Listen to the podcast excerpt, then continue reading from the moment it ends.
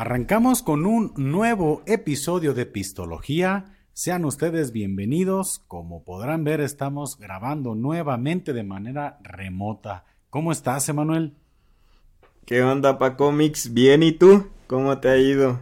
Bien, fíjate, aquí andamos echándole ganas, cumpliendo aquí con la tarea de un podcast por semana, en el que, bueno, pues ya, ya hacía falta sentarnos a platicar un ratito, tú y yo, de los temas que han acontecido estos episodios que a mí en lo particular me gusta mucho hacer porque pues es como siempre digo una, una conversación muy tranquila, muy relajada, ¿no? Suelen ser esos episodios como lo mencionas para cómics eh, más relax, como que te quitas el estrés y la presión de del estudio este y de conocer al invitado, ¿no? Como que son esos como de relax. Así es, donde ya estamos aquí hablando de temas de actualidad, ¿no? Y a todos ustedes invitarlos a que se suscriban aquí al canal, que ya como saben cambió de nombre, ya es Pacomics Studio. Este, pues vamos arrancando, arrancando motores, Emanuel. Qué cosas han ocurrido, ¿no? En estos, en estos días. Y algo que habíamos tenido nosotros pendientes de platicar es lo de esta modita del doctor Simi eso de que están aventando ahí en los conciertos, este, esos, esos muñequitos. ¿Tú, ¿Tú qué opinas al respecto? ¿Cómo te ha parecido esa onda? Fíjate que lo que se me hace interesante es como una ocurrencia de alguna persona. Digo, debe de haber una historia detrás. Pero como la ocurrencia de alguien de aventar este, este peluche del Dr. Simi se convierte en toda una moda. Y se ha convertido ya en un estándar dentro de los conciertos. No sé a quién se le ocurrió, por qué lo hizo. Lo, lo chistoso es cómo después todo mundo lo comenzó a hacer y ya se ha convertido en una tradición, ¿no? Ya es toda una tendencia este asunto. Y algo que sucedió es que ya el tema del doctor Simi no es necesariamente nuevo, ya se tiene viendo qué será durante algunas semanas, algunos meses. Pero lo que volvió a traer a la, a la mesa el tema es lo que hizo el vocalista de Café Tacuba, este Rubén, creo que, se llama ahorita. Eh, en Bélgica le aventaron su doctor Simi, fíjate, toda viajó hasta allá y lo hizo pedazos. A ese vato, pues no le cae bien el doctor Simi.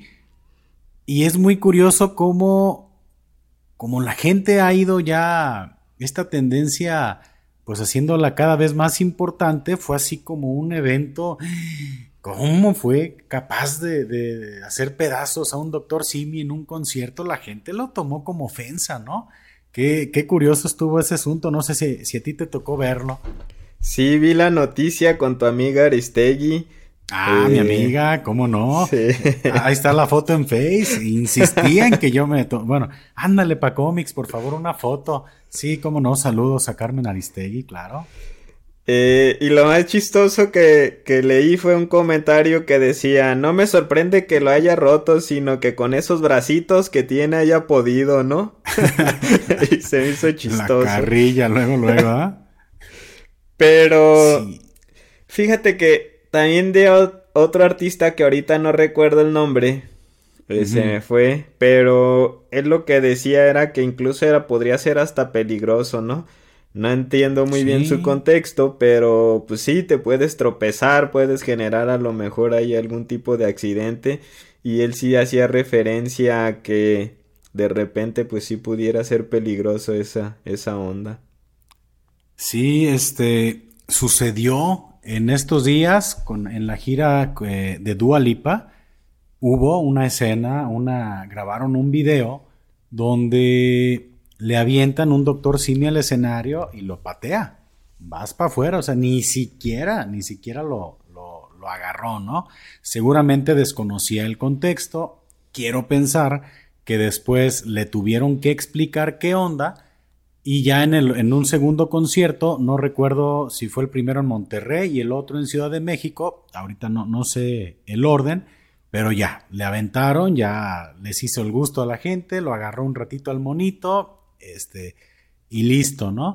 Pero pues sí, sí menciona ella que pues tuvo que aventarlo porque pues es peligroso, hay gente que anda bailando, pues, ¿no? O sea, es este son bailarines, están ellos, un tropezón, cualquier cosa. Y también traen mucho el, el, mame con, con Ramstein.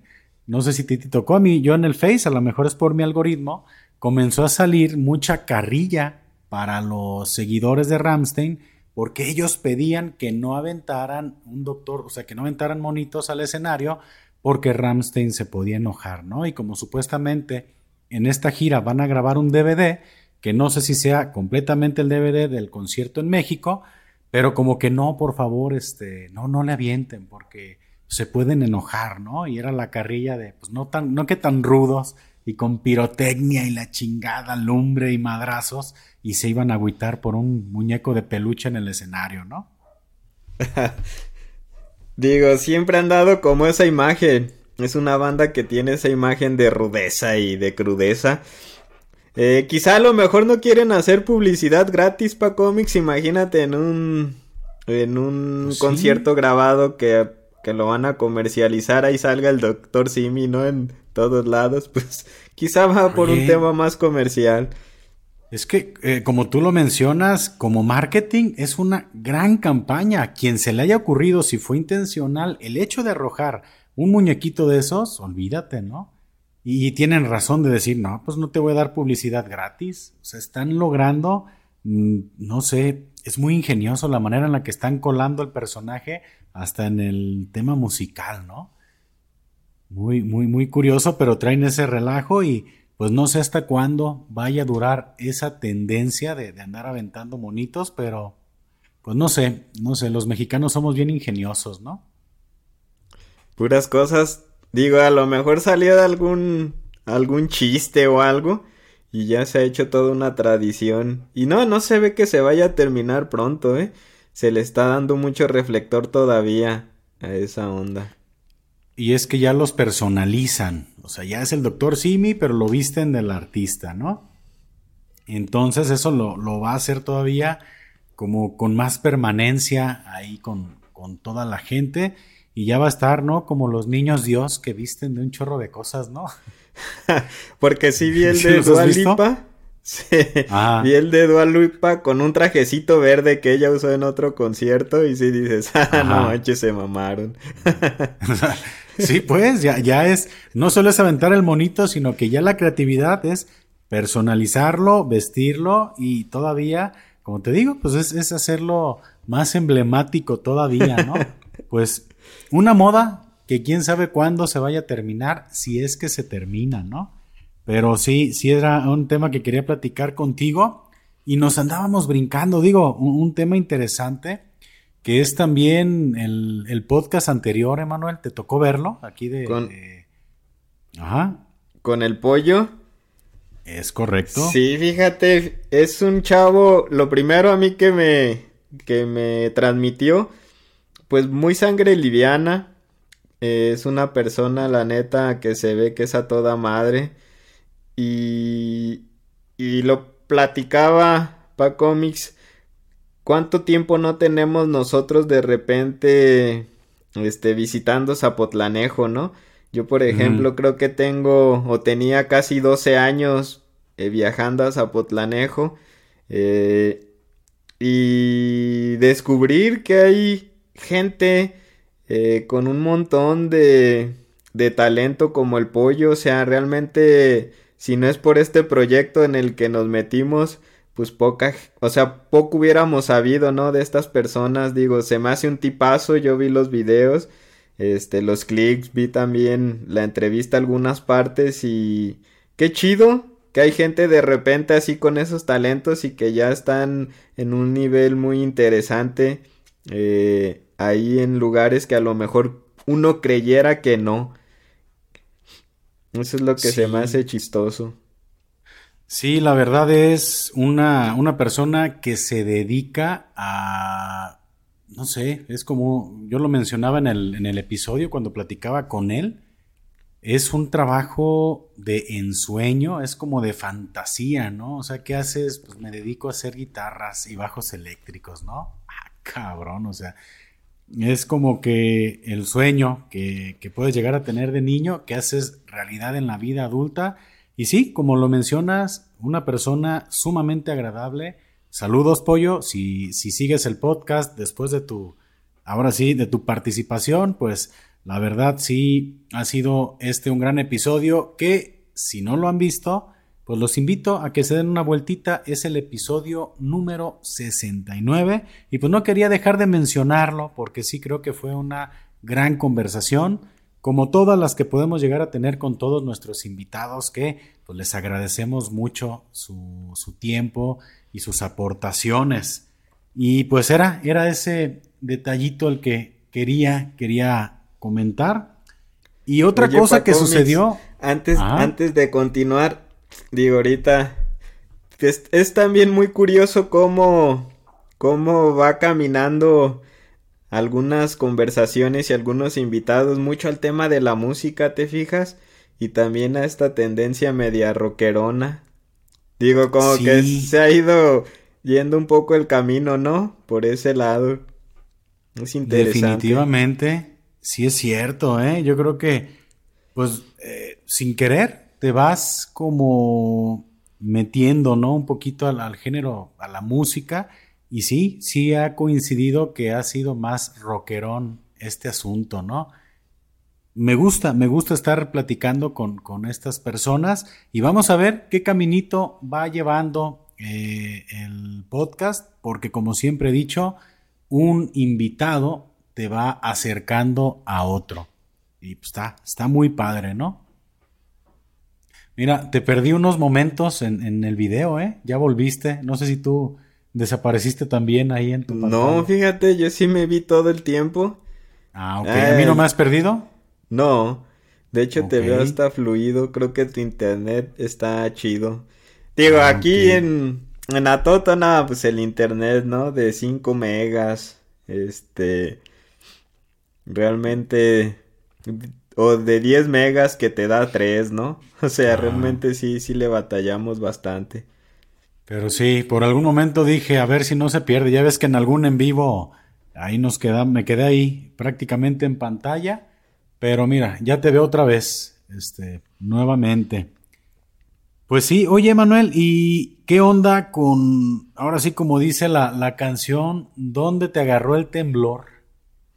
Yo estaba en la chamba, este.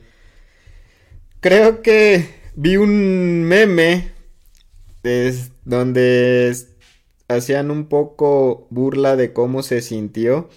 Y la realidad es que sí fue así. Yo estaba sentado en mi escritorio y, y, yo lo sentí como un mareo. Incluso comenté en voz alta, creo que me mareé y me paré de mi escritorio y una persona de la oficina donde trabajo dijo, no, es que está temblando. Entonces fue así de, no, vámonos todos a la calle, ya nos salimos. Entonces ahí, ah, ahí. Y, dices, y todos bien contentos, ¿no? Vámonos, eh, pues, que tiemble, ¿no? a dejar la chamba, ¿no? Corre, corre. Y creo que el meme sí mencionaba, ¿no? Cómo los de Jalisco pensaron que se estaban mareando y la realidad todas las personas de la oficina hicieron ese mismo comentario. Pues yo lo sentí como un mareo. Pensé que me estaba mareando, veía cómo se movía mi computadora y lo sentía como, ah, creo que me mareé y sí, realmente ocurrió de esa manera. Pues fíjate, a mí el, el, pues el inicio de todo este asunto que fue el lunes 19, pues me agarró al volante y yo lo que podría decir es Híjole, yo en algún momento estábamos eh, con el tráfico detenido en un semáforo, era ahí en Guadalajara. Yo sentí cómo se sacudió el, vehículo y pensé incluso que alguien me había dado como hasta un pequeño, este, no sé, sí, como si me hubiera chocado. Pero vi, ¿no? Pues estaba a suficiente distancia y arranqué y todavía como que vibró un poquito el vehículo me quedé yo prácticamente, pues bueno, estaba manejando, no había visto yo las, las redes sociales, pues no sabía qué había sucedido. La realidad es que no tuve idea hasta que no empezó todo el relajo, ¿no? Ahí en, redes. Y dije, órale, tembló. Y curiosamente, otra vez en el 2000, bueno, otra vez el, el 19 de septiembre. Mm, hay una anécdota que, que, bueno, sucedió, no quiero equivocarme, no sé si fue en el 2017, el otro temblor que estuvo fuertecito en Ciudad de México. Me acuerdo que se burlaron de mí precisamente en oficina, porque el horario en el cual estaba, ocurrió el, temblor, creo que estaba muy cerca del horario del simulacro. Entonces, este, yo recuerdo haber sentido ese mareo, decir, ah, caray, y me levanto de mi lugar y digo, está temblando. Y todos, ay Paco, es el simulacro. No, ni madres, sí está temblando, o sea, órale. Y ya después resulta que, que sí, que sí estaba ahí la nota del temblor, porque pues luego, luego las redes sociales hacen su, su trabajo, pero sí, sí fui así como el loquito de la oficina, como por dos minutos, ¿no? o así como que, que, es el simulacro, Paco, o sea, digo, no, ni madre, sí estaba temblando. Eh, yo también tengo una anécdota respecto a ese día. Me tocó ir a un curso de capacitación a la Ciudad de México y fue ah, es cierto, es cierto. No fue en San Ángel. La, la, oficina, ¿no? De San Ángel. Es, es una oficina, no es un edificio, creo que son tres pisos. Este, y sí, realmente en, bueno, es que tenía doble sentido el tema del simulacro. Uno era conmemorar justamente el terremoto del 85. Creo. Y, eh, y bueno, y hacer todo el simulacro. Nada, pues ya cuando ocurrió fue en la mañana el simulacro. Yo creo, no recuerdo la hora, pero era temprano y ya todos salimos y jijiji, jajaja. Este, y yo recuerdo que ya por la tarde estaba formado, no, no sé la hora exacta, pero estaba formado para, estaba en el comedor y estaba formado para, para comprar algo de comida. Entonces iban a ser, era cercano a las 2 de la tarde. Delante de mí estaba la persona que nos estaba dando la capacitación y era una persona de la Ciudad de México. Entonces, comenzó el temblor, era estábamos en el tercer piso y sí, se comenzaron a caer las charolas de la comida, este, las lámparas empezaron, eran unas lámparas eh, de las que son tipo barra y se empezaron a desprender y quedaron colgadas. Y lo que yo más recuerdo es yo no sentirme tan asustado, simplemente me sentí desconcertado. Pero la persona que estaba delante de mí en la fila era nuestra capacitadora eh, y ella es de la Ciudad de México. Sí vi una cara totalmente de horror, ¿eh? Vi una cara totalmente de horror. Eh, y ya sonaron las, las alarmas y ya pues nos bajamos ahora sí bien espantados. Pero mi punto con toda esta historia es el desconocimiento de lo que pudiera eh, llegar a ser un, un temblor de este tipo, de repente no te alerta lo suficiente porque tú no estás acostumbrado, tú nunca has vivido unas consecuencias como las que sí, vivieron en la Ciudad de México. Entonces yo sí vi esa cara de terror de lo que pudiera haber pasado y yo no sentí ese terror, más bien mi, mi sensación fue de, de ¿qué está sucediendo, no? pero realmente nunca sentí miedo, simplemente desconcierto y sí vi las personas de la Ciudad de México ese terror en su cara de decir, no manches. Y se vivió muy se vivió muy chistoso porque ya nos salimos al estacionamiento de, de esas oficinas que eran muy amplios y y no nos habíamos dado cuenta de todo lo que había sucedido. Entonces cuando me habla mi jefe, Oye, ¿estás bien? No, sí, pues estuvo tranqui. Y es así de, ¿no has visto las noticias, no? Y yo, no. De hecho, estoy aquí todavía, no tenemos, creo que internet. Estábamos ahí, este, en el estacionamiento. Pero ya cuando regreso al hotel y empiezo a ver todos los acontecimientos, pues reforcé esa idea de, de no saber la gravedad del asunto, por eso no lo tomaste, no lo tomé así como tan drástico, pero sí había sido algo muy, muy, muy lamentable, ¿no? Sí, y eh, bueno, lo que pasa es que una alerta sísmica para alguien de Ciudad de México es, yo creo, el sonido más aterrador del mundo. Para nosotros en esta zona de, de Jalisco en la que estamos, estamos ya completamente espantados porque ha sido toda esta semana, pues, de, estar, de, estar sintiendo, bueno, todas las réplicas, ¿no? Desde el lunes 19, estamos espantados.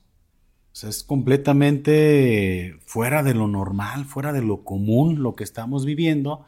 No hemos tenido aquí afectaciones que nos hagan caer más en pánico, pero, híjole, yo creo que la gente de la Ciudad de México, después de todo lo que ha vivido, con cada sismo que ha, que ha ocurrido, sí, yo, yo no sé, mira, yo en las visitas que he dado a Ciudad de México, que tampoco han sido tantas, eh, tuve por cuestiones de chamba una capacitación como 15 días en Ciudad de México yo viví esos 15 días con mucho miedo de que no fuera a temblar. Así estuve yo preocupado. Pero es así como que la gente de Ciudad de México es, no, hombre, pues, novato. O sea, nosotros con esto vivimos siempre, ¿no? Así como que pues, no hay bronca. Pero cuando tiembla, así es, esa, esa valentía desaparece, ¿no? En la madre, güey. Oye, fíjate, también hubo una anécdota chistosa. Bueno, para mí. Eh, uno de una en esa capacitación iban muchas personas de toda la República, ¿no? Y había un chavo que era de Veracruz. Lo curioso es que fue el único que grabó video. Ajá. Incluso, pues todos traíamos los videos de, de que ese chico grabó este, mientras estaba temblando ahí en, en el comedor. Y fue el único que se regresó porque ya no podía dormir. Ah, plano. Como que sí lo afectó este bastante. No pudo dormir y él se regresó a Veracruz. Y lo curioso es cómo este fue el más afectado, pero también fue el único que tuvo la paciencia y, y el tiempo de grabar un video a medio terremoto, ¿no? A medio temblor. Qué curioso, digo, cosas chistosas. Le salió el, lado periodístico, ¿no? El del reportaje. O sea, primero la nota y después la vida, ¿no? Ay, corre. Pero entonces el, el vato sí dijo, yo aquí no puedo estar, ahí nos vemos. Sí, él dijo, yo la realidad es que no estoy tranquilo, no duermo, estoy muy asustado. Ajá. Este, y le regresaron, ¿no? Entonces ya eh, dijo la empresa, ¿sabes qué? Pues sí, no tiene caso que estés aquí incómodo, no vas a aprender nada, pues ya mm. te pagamos tu vuelo de regreso y se regresó. Dijo, ay, muere. Y es que, bueno, comienzan muchas este, teorías, ¿no? La raza nos encanta el mame. Y hay quienes dicen, ¿no? Que, no, hombre, pues es la ley de la atracción, que con tanto simulacro, que tenemos tanto miedo, que al final las energías provocan que lleguen los sismos, pero no sé, digo, de, todas las teorías que, que, hay por ahí, pues a mí es la que se me hace más locochona, ¿no? Lo, curioso es que septiembre sí sea un mes de, temblores, un, un mes donde pues vuelve a temblar, no sé, es como la, la serie esta de Dark, ¿no? El viejito de va a ocurrir otra vez. Eh, extraño. Para mí, no sé. Digo, puedes creer que conforme pasa el tiempo digas, ah, mira, ya viene el tiempo de lluvia, ¿no? Ya estamos en junio, julio, a septiembre, llueve. Eh, después aquí en esta zona, pues de noviembre, diciembre a, febrero es frío, ¿no? Como que ahí sí, dices, ok, son las temporadas del año, las temporadas, pues el clima, pero que realmente ya se esté, este, pues no sé, haciendo septiembre esa, esa temporada se me hace extraño. ¿Tú qué opinas? ¿Crees que la gente sí estamos llamando los sismos? Vi también para cómics un montón de gente en ambos lados. Este, ah, en el lado en el que mucha gente sí creía que el todos estar pensando y estar este por decirlo de alguna manera llamando eh, que ese día y que ese mes que nosotros mismos lo estábamos generando gracias a la ley de atracción, ¿no? Y vi la otra parte, a lo mejor un poquito más ruda. Por ejemplo, uno de los que vi que la neta le tiró con toda esa teoría fue Odín Dupeirón.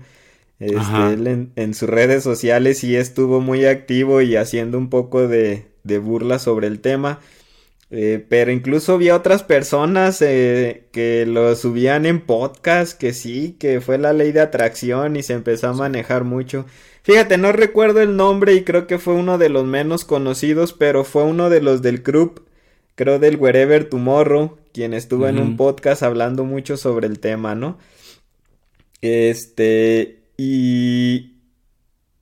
Pues están las dos ideas, yo en la realidad no creo que es una coincidencia y cómo este nos enfocamos nada más en cuando sí ocurre pero pues qué ha pasado con todos los años en los que no ha ocurrido. Estamos hablando que el último fue en el 2017, este y 2018, 2019, 2020 y 2021 pues no pasó nada, ¿no? No había ocurrido nada.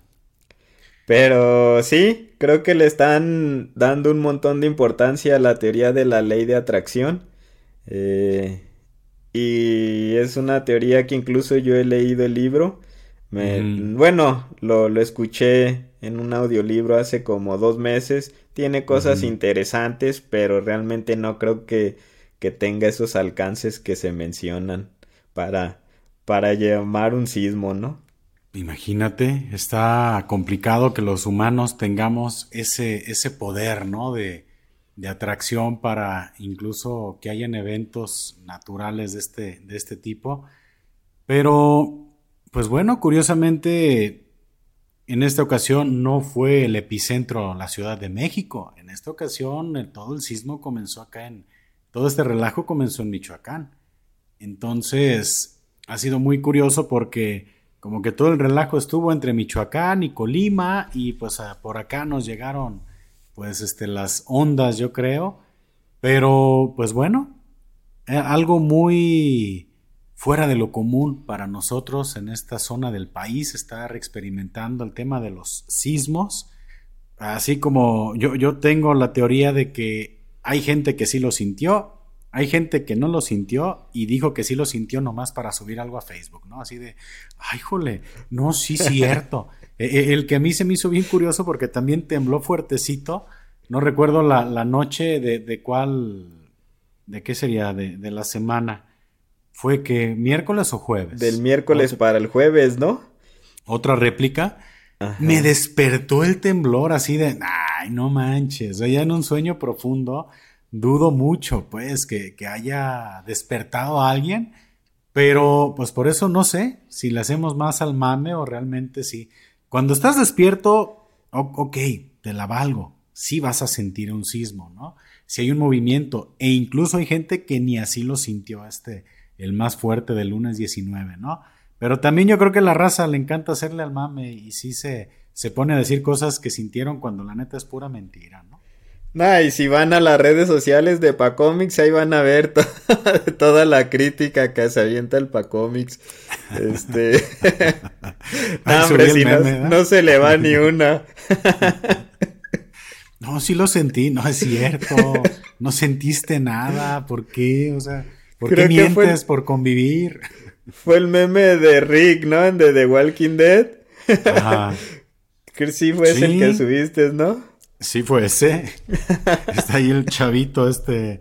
¿Cómo se llama el, hijo de Rick? No me acuerdo ya cómo No recuerdo su nombre. Y tengo un chingo de años viendo la serie, ¿no? Pero, pero sí como que no es cierto, no sentiste nada. ¿Por qué dices? Es más, ¿por qué dices que te despertó? O sea, si estuvieras en Ciudad de México, estuvieras en el epicentro del del sismo sí te la creo, pero bueno, digo, así es. Y, tampoco quiero que llegue un sismo tan grande que te tenga que despertar. Digo, no se trata de eso, sino que la raza, pues sí le hacemos a veces un poquito, un poquito el cuento, pero pues no sabemos, Emanuel, si realmente hay este ley de atracción, pero de que esta semana los sismos nos trajeron muy movidos. Ah, te nos trajeron muy movidos.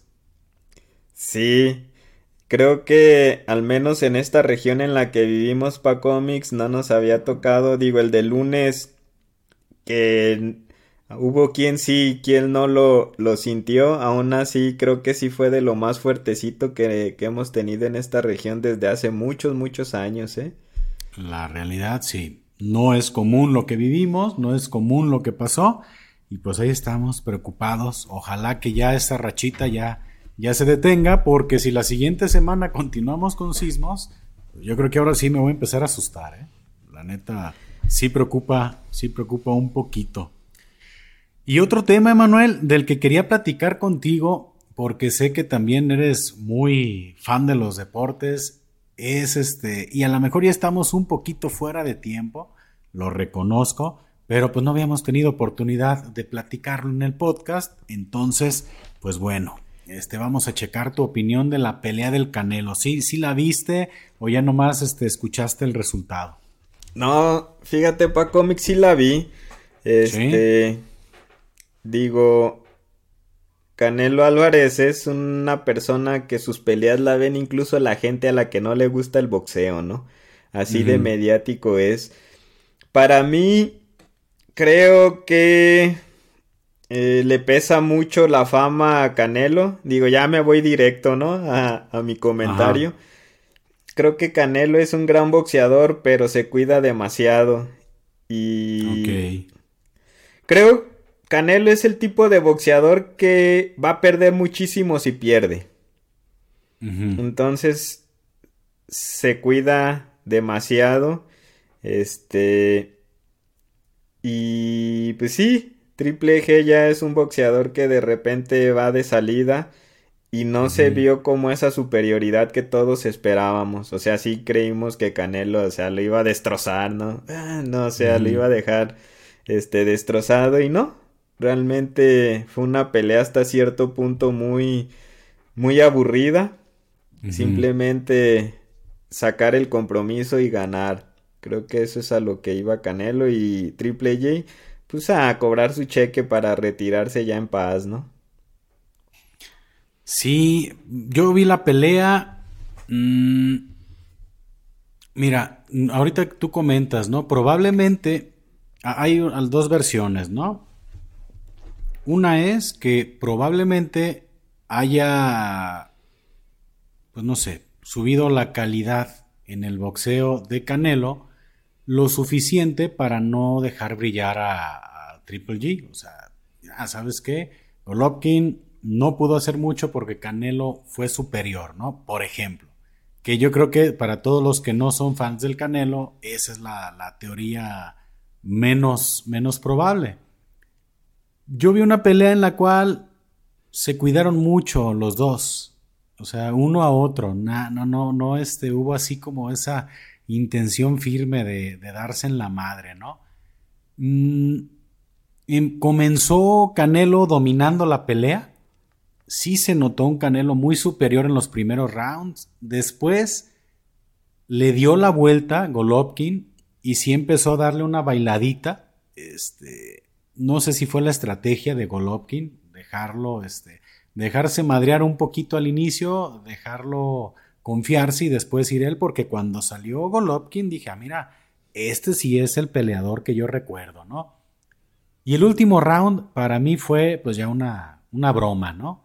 Ya fue un round donde se la pasaron abrazados, este, más tiempo que peleando. Eh, yo creo que Canelo sí salió con mucho ímpetu y se cansó. O sea, no, no, no tuvo ese ímpetu de Canelo, no le dio para, para madrearlo y terminó cansándose, ¿no? Mm, no sé, para mí fue, fue lo que esperaba, que ganara Canelo, pero no porque supiera que iba a ganar él por su calidad boxística o por lo que iba a hacer, sino pues ya, ya era así como que sí, sí va a ganar Canelo. O sea, ya cuando vi que se fue al doceavo round y que no hubo nada muy contundente, dije, nah, esta se la lleva Canelo. Y, y lo que pasa es que a mí me hubiera gustado mucho ver un trence como el de Paquiao y Márquez, ¿no? Sí fue Márquez, corrígeme. Sí. Donde le da un tremendo knockout que cae tirado este Paquiao que dices, ahí no hay manera de, de pelear otra cosa. O sea, fue contundente y a mí, yo me acuerdo, ¿eh? Que a mí ese knockout me hizo levantarme de la silla porque era un pleito que venía bien calientito. Me emocionó mucho esa pelea, ¿eh? Y no porque yo sea un gran este, conocedor del box, pero me gusta, ¿no? Sí me gusta este, verlo. Y aquí yo esperaba ver un trence de gallitos. No, no, no, no. Fue un, este, un dar y recibir muy cuidado de ambas partes. Mira, por ejemplo, para cómics, yo siempre he dicho una frase respecto a Canelo. Digo, ya es la segunda vez que la digo en el podcast. Para mí Canelo es mejor negocio que boxeador. O sea, Canelo es una persona que genera más lana que boxeo, ¿no? Y creo que esa es su virtud y también es su, pues, su castigo. Y ya que hace referencia a la pelea de Márquez y Pacquiao, eh, Márquez tenía un estilo un poco más aguerrido y era una persona que por dar también recibía. Si tú ves la pelea, Márquez realmente antes del knockout ya traía toda la cara ensangrentada. Ya lo había tumbado Pacquiao una vez. Este, entonces él contar de dar, pues también este abría la guardia y recibía castigo cañón. Y creo que fue una de las de lo que siempre se le reconoció a Márquez. En otras ocasiones lo llegaron a tumbar eh, y él se levantaba y ganaba la pelea. Y creo que es un estilo que no, que difícilmente lo vamos a ver en Canelo. Canelo no es su forma de boxear. Este no es tan tan de espectáculo como otros boxeadores mexicanos. Él se cuida mucho, cuida mucho su persona, cuida mucho su físico y creo que eso a los puristas del boxeo no les gusta tanto, ¿no? Queremos ver sangre, queremos ver caídas, queremos ver chingadazos duros. Y es algo que, por ejemplo, otros boxeadores de otra época sí nos tenían muy acostumbrados, ¿no? A, levantar las manos con la cara ensangrentada. Este, Si ves esa pelea de Márquez, realmente cuando dio el knockout Márquez estaba pero ensangrentado totalmente. Ya estaba este, hecho pedazos. Si ves las, las, peleas, por ejemplo, de Julio César Chávez, este, del terrible Morales, pues te das cuenta que son peleadores de ese estilo, ¿no? Que, que dan y que dan, pero también reciben. Entonces, estamos muy acostumbrados a ese estilo y Canelo no lo tiene. Digo, sin ser yo muy conocedor, pues sí reconozco que él no es así, que él no es de ese tipo de boxeo que, que de repente, pues van a todo. Él sí se cuida, él está un poco pensando más quizá en, en, su longevidad como peleador y en seguir haciendo negocio. Sí, ese es alguien que ya está definitivamente, como dices, en el tema comercial ni de marketing. Ya, o sea, ya no, no lo hace, él ya no sale a, pelear por esa hambre de éxito, ¿no? Él ya se sabe quizás con lo suficiente para no irse a matar al ring, al cuadrilátero, ¿sabes qué? Vámonos, dos, tres chingadazos. Obviamente no es fácil, también sabemos que arriesgan la vida. Un, mal golpe los puede llevar al hospital o incluso a la muerte, ¿no? Entonces, pues yo creo que es un estilo al cual pues, no nos gusta la mayoría, pero pues a mí me dejó, para mí fue una, una victoria muy desabrida y era una pelea que sí tenía pues calentándose muchos años y que no tuvo la conclusión que muchos hubiéramos esperado, algo más, más, este, más espectacular. Pero sí era algo que quería pues platicar contigo, cuál había sido esa opinión. Insisto, pues ya un poquito fuera de tiempo, ya cuando el podcast salga prácticamente la pelea ya eh, pasó hace 15 días, ¿no? Pero pues yo creo que era importante también comentarlo, este asunto, creo que sí, sí valía la pena, Manuel. Y es que ya como digo, por la por el tema del mes de septiembre, siempre las peleas importantes son en esas fechas, ¿no? Creo que las dos fechas importantes para los peleadores mexicanos son en mayo y en septiembre. Digo, no podríamos dejar pasar este hablar de ese asunto porque ya sabemos que va a haber una pelea buena en septiembre de algún mexicano siempre. Sí, fíjate, y acabas de, mencionar el mes patrio. Acaba de pasar todo el guateque, todo el relajo, este desfiles, pedas, eh, desmadre, pozole, tamales, ¿no? ¿Cómo pasaste tú? Es que te acuerdas de, ese episodio del año pasado de tipos de borrachos donde hablamos un poquito de las fiestas. Pues acaba de pasar otra vez la temporada, Emanuel. Donde todo el mundo. Ajá. Como que salimos bien desembocados, ¿eh? Creo que había dos años ya que no había ocurrido ningún tipo de, evento masivo. Ajá. Eh, y la vez que me tocó salir un ratito no, este, No, era un gental. O sea, realmente estaba como que traíamos mucha gana de fiesta, la neta. Sí, sí, sí, habíamos estado encerrados, no había habido el desmadre que se suele hacer por acá en Atotonilco. Las cantinas, los bares. Es más, ¿viste el video? Que, que se hizo muy viral, que hasta hubieron hasta chingadazos, cabrón. Oye, pobre señora, la, la señora me la aventaron como mono de trapo, primero por un lado y luego para el otro. Está mal que nos reamos de eso, pero sí, sí, no manches. Es que si se pone uno a analizar como en el bar la, la pelea, sí, sí hay un momento, digo, desconozco quién es la, la persona, la señora o la muchacha, no sé, no, no, no sabría decir pero yo alcancé a ver que ella se va contra un fulano al mismo tiempo. O sea, se van a madrear a un fulano que anda por ahí al mismo tiempo. Y ya luego salió por allá volando y un vato. A mí se me hizo muy cura. Digo, mis respetos para todos. Este, realmente yo desconozco quiénes son.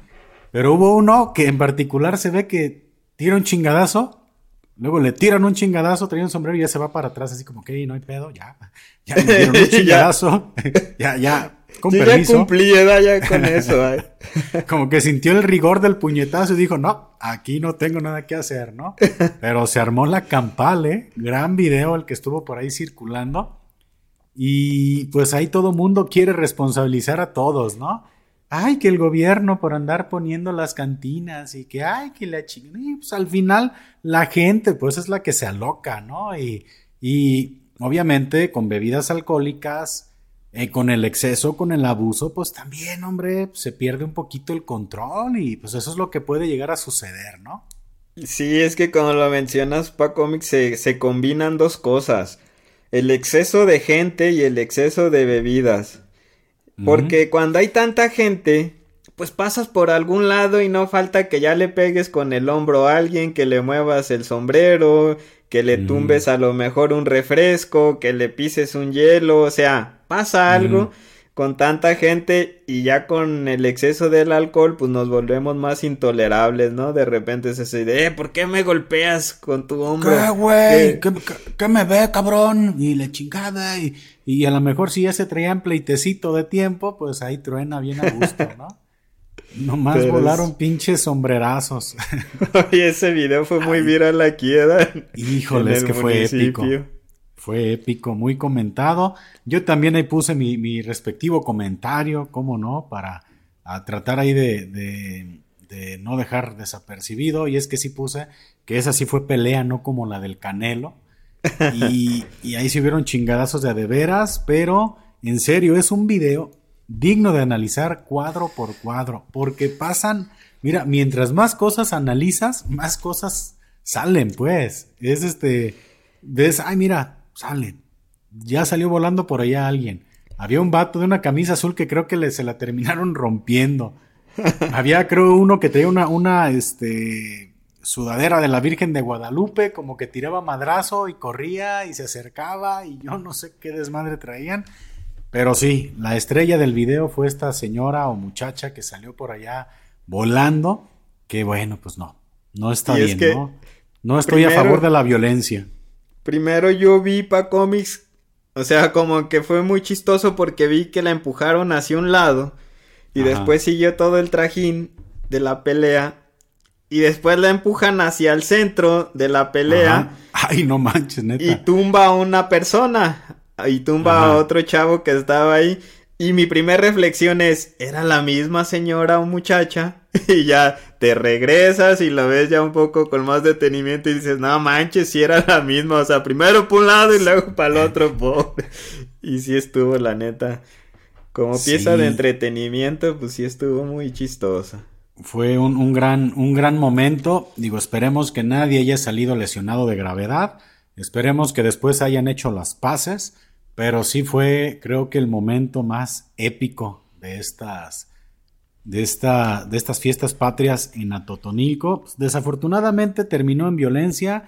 Yo no estoy a favor de la violencia, pero sí nos regalaron un gran momento a todos, que insisto, esperemos que no haya habido ningún lesionado de gravedad. Pero así se despidieron las fiestas patrias en Atotonilco este mes que se vive con tanta intensidad, ¿no? Tanto pisto y tanto todo. Pero bien, bien, bien que estuvo. Y ahora en el mundo de las series, pues yo estoy terminando de ver eh, Better Call Saul y pues estoy encantado con la serie. Es una serie muy interesante, es una serie lenta, es una serie que si estás acostumbrado a más acción, yo creo que no es para ti, pero gran producción, ¿eh? No la he terminado de ver, me dices que tú ya la terminaste, ya estoy en la última temporada y pues la recomiendo mucho, pero es una serie de esas que se pueden catalogar como una serie lenta.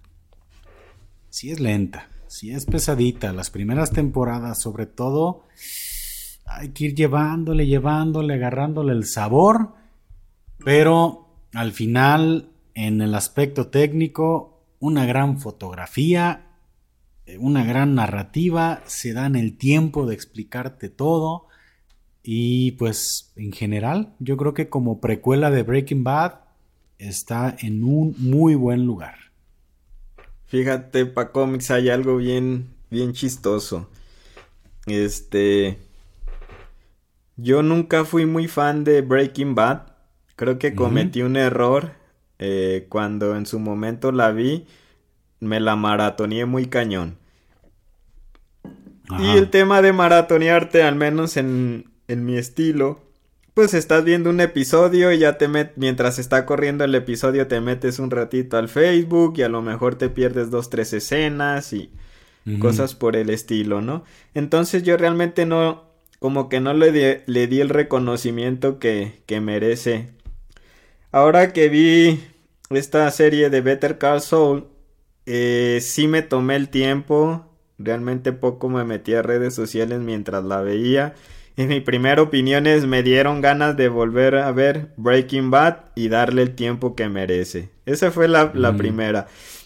Y creo que empatamos en el sentido de que creo que ya los dos llegamos a un punto medio. Cuando yo te platicaba un poquito de Better Call Saul, como que tú decías, nah, Breaking Bad es el rey. Este, y esta película no, o esta serie, perdón, no, no, no es algo que a mí me vaya a convencer, ¿no? No digo que esté a ese nivel, pero está muy cerca.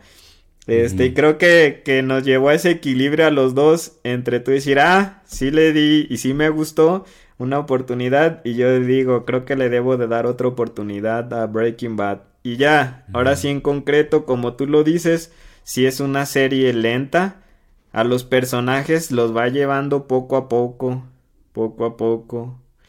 Y entiendes perfectamente en qué momento Jimmy McGill se convirtió en Saul, en Saúl Goodman, ¿no? Entiendes sus razones, sus motivaciones, este, y te lo manejan tan lento que logras entender cómo pasó de una personalidad a otra. Y así te va mostrando cada, cada personaje. Este, Mike también es de mis favoritos. O sea, te va mostrando por qué se convirtió en la persona y cuáles fueron sus razones y qué lo motiva y te lo va mostrando lento, poco a poco. Este, y así con cada uno de todos ellos, ¿no? Eh, Y solamente como un comentario, este, ay, se me fue el nombre pa cómics de, del villano de esta última temporada. ¿Cómo se llamaba? Lalo, Salamanca. Digo, fíjate. Sin spoilers, ¿eh? Porque yo no he terminado de ver, Emanuel. Sin spoilers, sencillo, digo, entiendo por qué tuvo tanto éxito el personaje. Es un, un villano carismático, pero de los que no te gustaría encontrarte en la calle. O sea, es muy carismático y pudieras estar a lo mejor a un lado de él y cotorreando, pero es de esos, de esos villanos que le dan un, un sentido muy, pues, como son todos estos psicópatas, ¿no?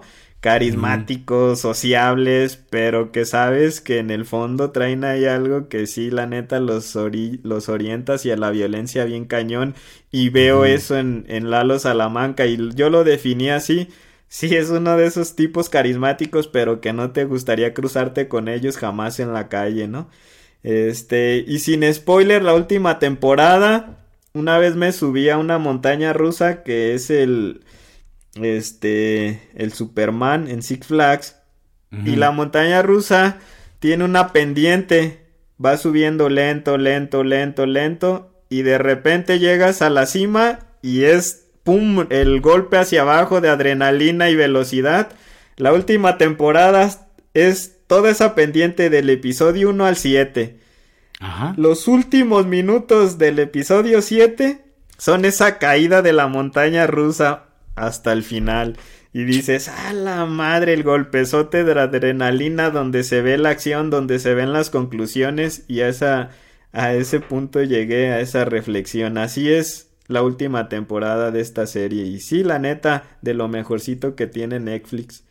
Tiene un, yo he escuchado que tiene un final muy decoroso, que es un gran final que pocas series logran. Siempre termina decepcionando el final y yo he escuchado que lo plantearon y lo desarrollaron muy bien.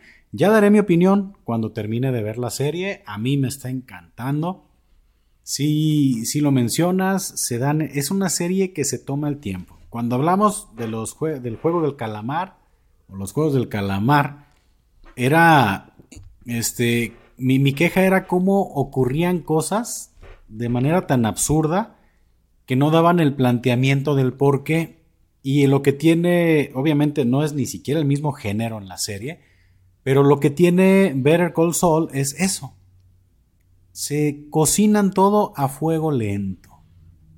Mira, esto va por acá, o sea, se dan el tiempo perfecto para narrarte y para explicarte y para construir cada personaje y cada conflicto que como tú dices, probablemente, mira, es, es esa montaña rusa, van tejiendo todo de manera tan minuciosa para que tenga un final pues completamente explosivo, ¿no? Que digas, ay, güey, esto no es la serie que yo estaba acostumbrado a ver, ¿no?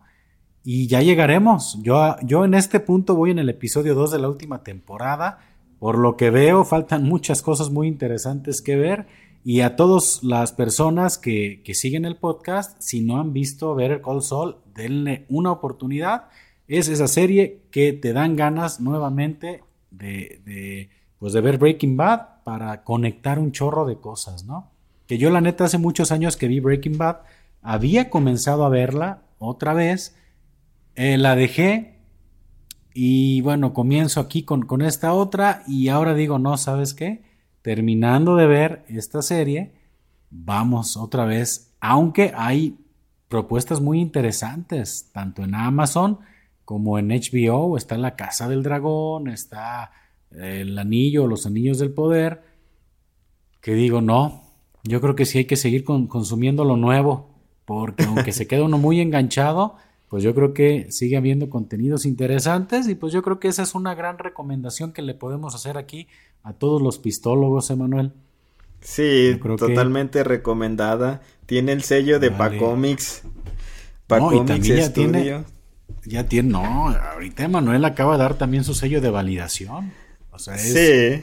completamente, es creo que de las pocas veces que una serie tiene el sello de ambos. Porque hemos salido en discordia en ocasiones, pero aquí ambos, mira, nos entregan el formato y cada uno sella así chido la, la serie. Y yo estoy encantado a ver qué tal queda. Pues yo creo que con esto. A ver, antes de cerrar, digo, dos temas rápidos. Este. En los semis no le fue muy bien, ¿eh? ¿Sabes quién se la estuvo chingando? El juego del calamar. Digo, es triste que de repente, más bien, no le pasó a Breaking Bad. Este Breaking Bad sí arrasaba en los semis, ¿no? Pero cómo es de repente lo comercial contra lo de calidad termina ganando más premios. y dos, pues un gran personaje que no lo mencionamos, creo que también Kim. oh, sí, Kim Wexler, la abogada. Ahí, retomando un poquito del tema anterior, es cómo realmente empoderar un personaje femenino, o sea, realmente brilla este, este personaje y ahí sí yo podría decir, ah, hagan las cosas de esa manera, ¿no? Si quieren generar un poquito más de inclusión, empoderamiento total, realmente un personaje muy, muy bueno. Yo creo que brilla incluso en momentos opaca al resto de, del elenco. Y ya en el tema Godín, este, me gusta la escena, digo, yo creo que ya la viste. La escena donde la, la castigan y la mandan a archivo y ah, consigue a Mesa Verde, eh, pone, pone sus post-it, ¿no? Con todos sus, eh, sus referidos o con todos sus prospectos. Digo, esto te va a hacer más sentido a ti que, que al público, ¿no? Pero realmente dices, ah, mira lo que se espera en una empresa de nosotros, ¿no? Este, esa pinche... Compromiso aguerrido.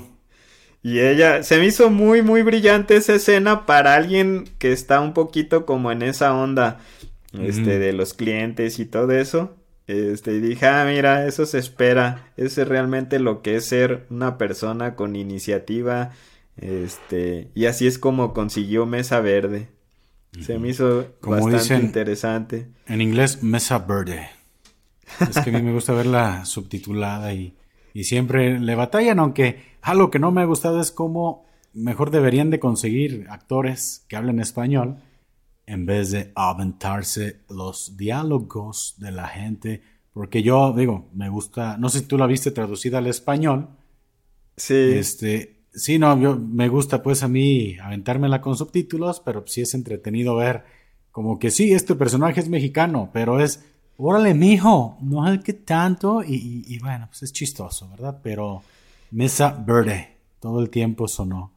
Pero sí, gran serie, Emanuel. Y creo que le das un, también un gran cierre a, estos comentarios que hicimos. No quiero dejar de hablar ya ahora sí para compartir el final y para avisarle a la gente que va a tener spoilers. La siguiente reseña que hagamos, pero ya queremos eh, platicar qué onda con el desenlace y, desenlace y desarrollo de, de cada uno. Y yo creo que con esto, Emanuel, estamos dándole cierre a este episodio, este episodio clásico, donde nos ponemos a platicar de mil y un cosas. De todo, Paco Mix.